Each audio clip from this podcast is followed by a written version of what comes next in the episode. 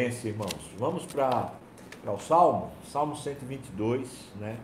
Salmo 122 começa dizendo assim: Alegrei-me quando me disseram, vamos à casa do Senhor, né? Precisa ser mais direto do que isso? precisa ser mais direto? Não precisa, né? Olha, queria, queria pedir a você que, que compartilhe o vídeo, né? E compartilhe o convite, compartilhe o convite para estarem na casa do Senhor, né? Mas é isso. O povo de Israel, né? Tinha quatro, quatro festas durante o ano. E veja que a gente está falando não é de festa feita carnaval, essas festas pagãs que habitam dentro da nossa cultura brasileira, né? As festas que Israel tinham eram festas religiosas. Tinha Páscoa, por exemplo, né? tinha chamada a, festa das tendas, né? era um momento deles lembrarem quando eles saíram do cativeiro. Tem o dia do, da, da propiciação, Yom Kippur, também festa. Ou seja, as festas eram o quê? Era um momento do povo celebrar a aliança com Deus.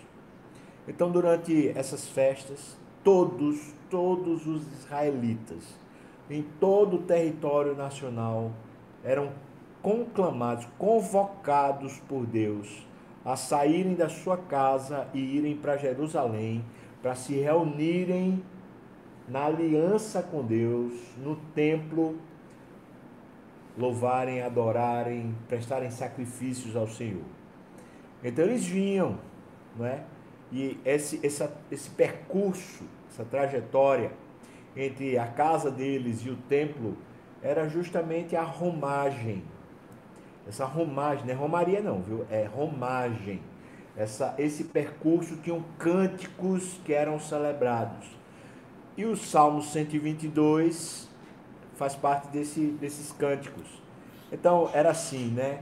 É, quando eu imagino, quando o chefe da família, a estrutura familiar daquela época era assim, era o chefe, né?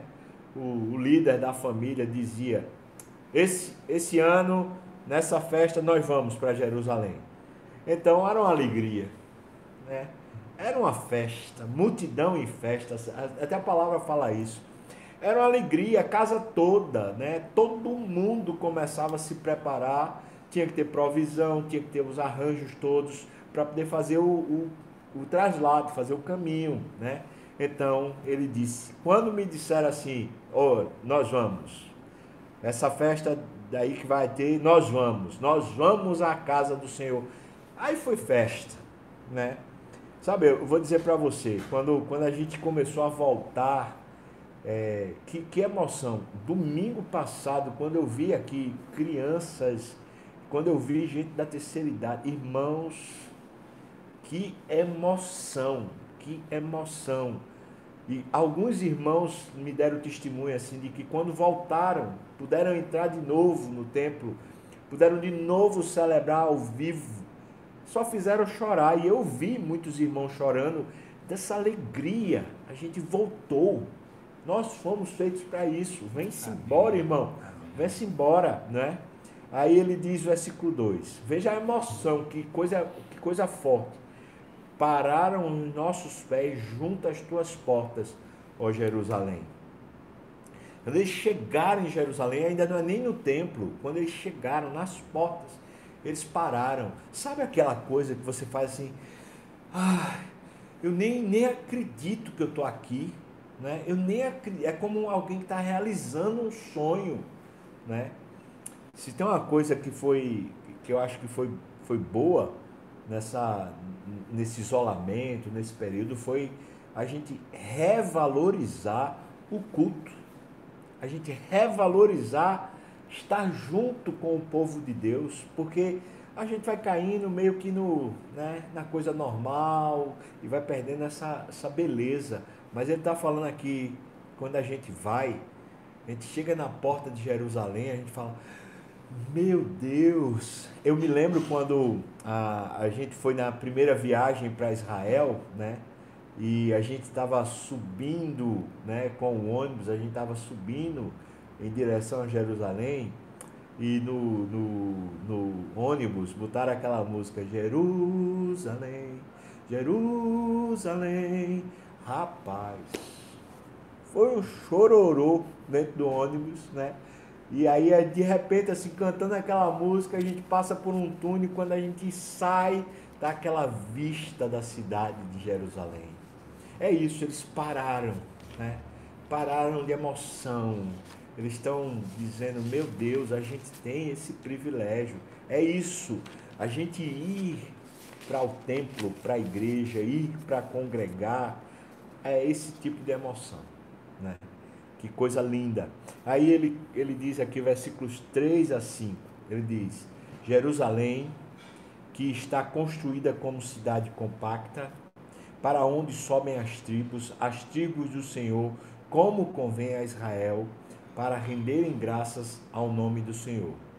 Veja, aqui dá uma descrição muito legal sobre o que significa Jerusalém para eles e por que é que eles paravam suspirando quando chegavam nas portas.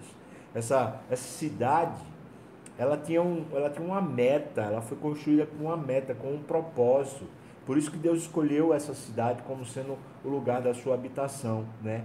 Primeiro ele diz que é uma cidade compacta. Ou seja, não era uma cidade para ser a cidade grande, né? Cidade compacta, cujo objetivo dela são as tribos se reunirem. Então, sobem as tribos, as tribos do Senhor. Ou seja, gente do Senhor, as famílias daquelas dos filhos de, de Jacó, né? Os doze filhos de Jacó. É, é, é isso, né? São as tribos do Senhor. Isso é o que convém para o povo de Deus, Israel, o povo da aliança, que hoje somos nós, a igreja convém essa, essa ida até, até a presença do Senhor. Sabe, irmãos, eu estou conversando aqui com o pessoal, é, é, uma divulgação, né? A gente quer ver se o ano que vem, em outubro do ano que vem, a gente forma mais um grupo para ir para Israel, né? Não sei se você tem interesse, né? Mas se você tiver interesse para conhecer Jerusalém assim ao vivo e a cores, né? E junto com a viagem para Israel, a gente também vai visitar as sete igrejas da Ásia, se Deus quiser, né? Se Deus permitir, lá para outubro do ano que vem, né? O ano que vem. Então, vá se preparando aí se você tiver interesse de fazer parte desse grupo, né?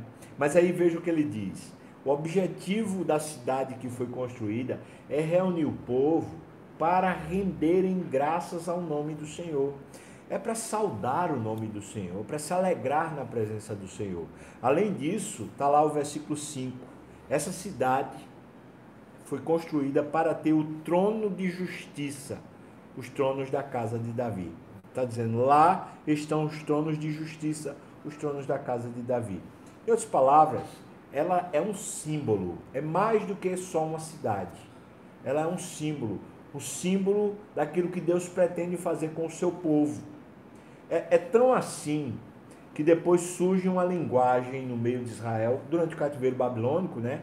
que é provável que seja fruto desses, desses escritos aqui, durante o cativeiro babilônico surge uma linguagem chamada linguagem de revelação, o Apocalipse. É um tipo de linguagem, né?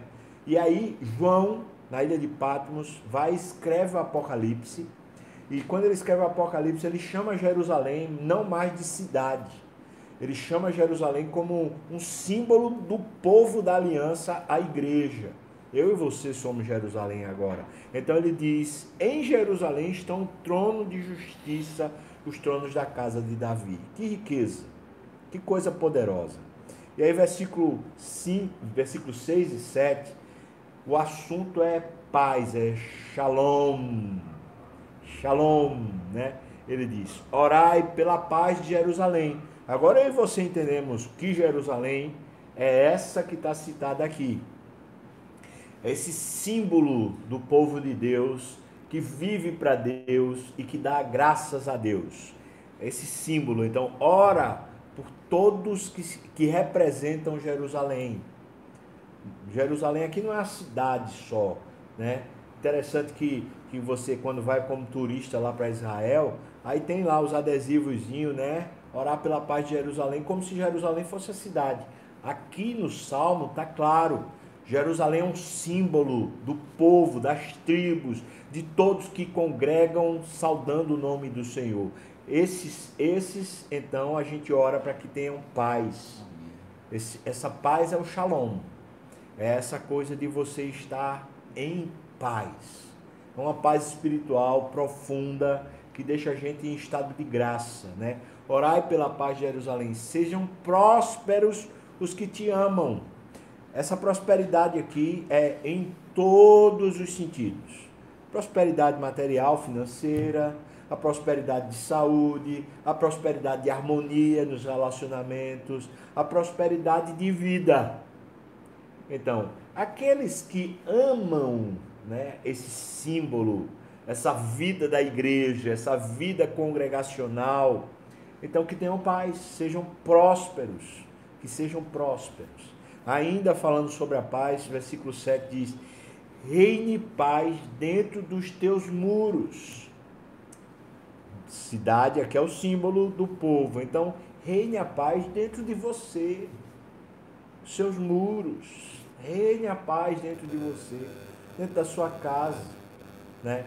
Eu sou adepto do que Hernandes Dias Lopes fala, né? quando ele diz que Jerusalém é um símbolo daquilo que é caro para nós, daquilo que é precioso para nós, né? Nossa família, nossa vida, né? nossos negócios, é um símbolo daquilo que Deus nos tem dado para viver para Ele. Então ele diz: ora pela paz, que reine a paz dentro dos teus muros e a prosperidade nos teus palácios. O que seria é, é, é o chamado paralelismo sinonímico, né? A paz e a prosperidade aqui são sinônimos que são complementares. Que Deus bom, irmão. Veja que ele está falando para a gente falar com ele sobre isso. Às vezes a gente, como, como crente, né? A gente tem a impressão, a gente tem uma confusão de que, que a pobreza é o que Deus deseja para a gente. Deixa eu dizer uma coisa para você, tente entender isso que eu vou falar. Deus não deseja a pobreza, Deus deseja a simplicidade e a humildade. Uma vida simples, uma vida satisfeita, feliz. Tem gente que é rico, cheio de dinheiro, mas vive insatisfeito. Então essa pessoa não seria próspera no sentido da Bíblia. E tem gente que materialmente não é, não tem essa, essa coisa toda, não tem esse recurso todo, mas vive satisfeita, aquela pessoa feliz. Essa pessoa é próspera. Essa prosperidade é quando a vida faz sentido ao nosso coração. Quando a gente diz, eu tô, estou tô satisfeito, Deus. Não é? é isso que a Bíblia chama de bem-aventurado. Essa pessoa que está satisfeita, porque Deus está preenchendo, Deus está satisfazendo, e aquilo que está fora do lugar está debaixo de oração. Porque todos nós, em todo momento, temos as coisas da gente fora do lugar, não é? Está tudo em paz, mas aconteceu um negócio. Está tudo em paz, mas está faltando aquilo. Não é assim? Então, a, essa paz faz a gente orar pela paz. Né? Faz a gente orar por essa prosperidade, que não é sinônimo de necessariamente ser rico, mas é sinônimo de ser satisfeito. E satisfação é aquilo que Deus faz a gente ter para glorificá-lo. Né? Deus é muito mais glorificado em nós quando somos plenamente satisfeitos nele, não é? E aí, versículos 8 e 9. Os dois, os dois versículos começam com a expressão por amor. Ele diz: Por amor dos meus irmãos e amigos, eu peço, haja paz em ti. é, você poderia dizer isso para mim também, né? Olha, por amor dos meus irmãos que moram aí na sua casa, por amor dos meus irmãos que, que congregam aí na sua igreja, por amor dos meus irmãos que trabalham aí no lugar onde você trabalha, por amor dos meus irmãos que estão junto de você, que haja paz em você. Você será o canal da paz de Deus para o mundo, não é? Amém. Por amor da casa do Senhor. Agora está falando da igreja. Ei, vem para cá, irmão, vem para a igreja, vamos congregar, né? Por amor da casa do Senhor, o nosso Deus. Aí ele fala: Eu buscarei o teu bem. Para que haja paz na igreja, né? Eu vou procurar o bem do próximo. Vou procurar ajudar. Isso é congregar. É quando a gente está junto no culto para abençoar um ao outro, para se importar um com o outro, né? Então é estranho a gente estar tá no culto e ficar lá sozinho, depois a gente vai embora sozinho. Não, não, não, não é assim não. A gente está lá no culto, adora, ora, serve, e a gente pergunta para o irmão se está bem, tem um motivo de oração, será que eu posso ajudar em alguma coisa? é, ele diz assim: Eu buscarei o teu bem. Eita, Deus é bom, não é, não, irmão? É, veja, eles estão subindo para Jerusalém, né? Caminhando lá, e aí eles cantam isso. Eita, me alegrei quando me disseram vamos à casa do Senhor. E aí eles começam a lembrar de Jerusalém e o que ela significa para eles. E eles dizem: a gente precisa da paz, da prosperidade. Então, por amor por amor primeiro dos meus irmãos e amigos, então que haja paz em ti. E agora, por amor da casa do Senhor nosso Deus, buscarei o teu bem. Aleluia.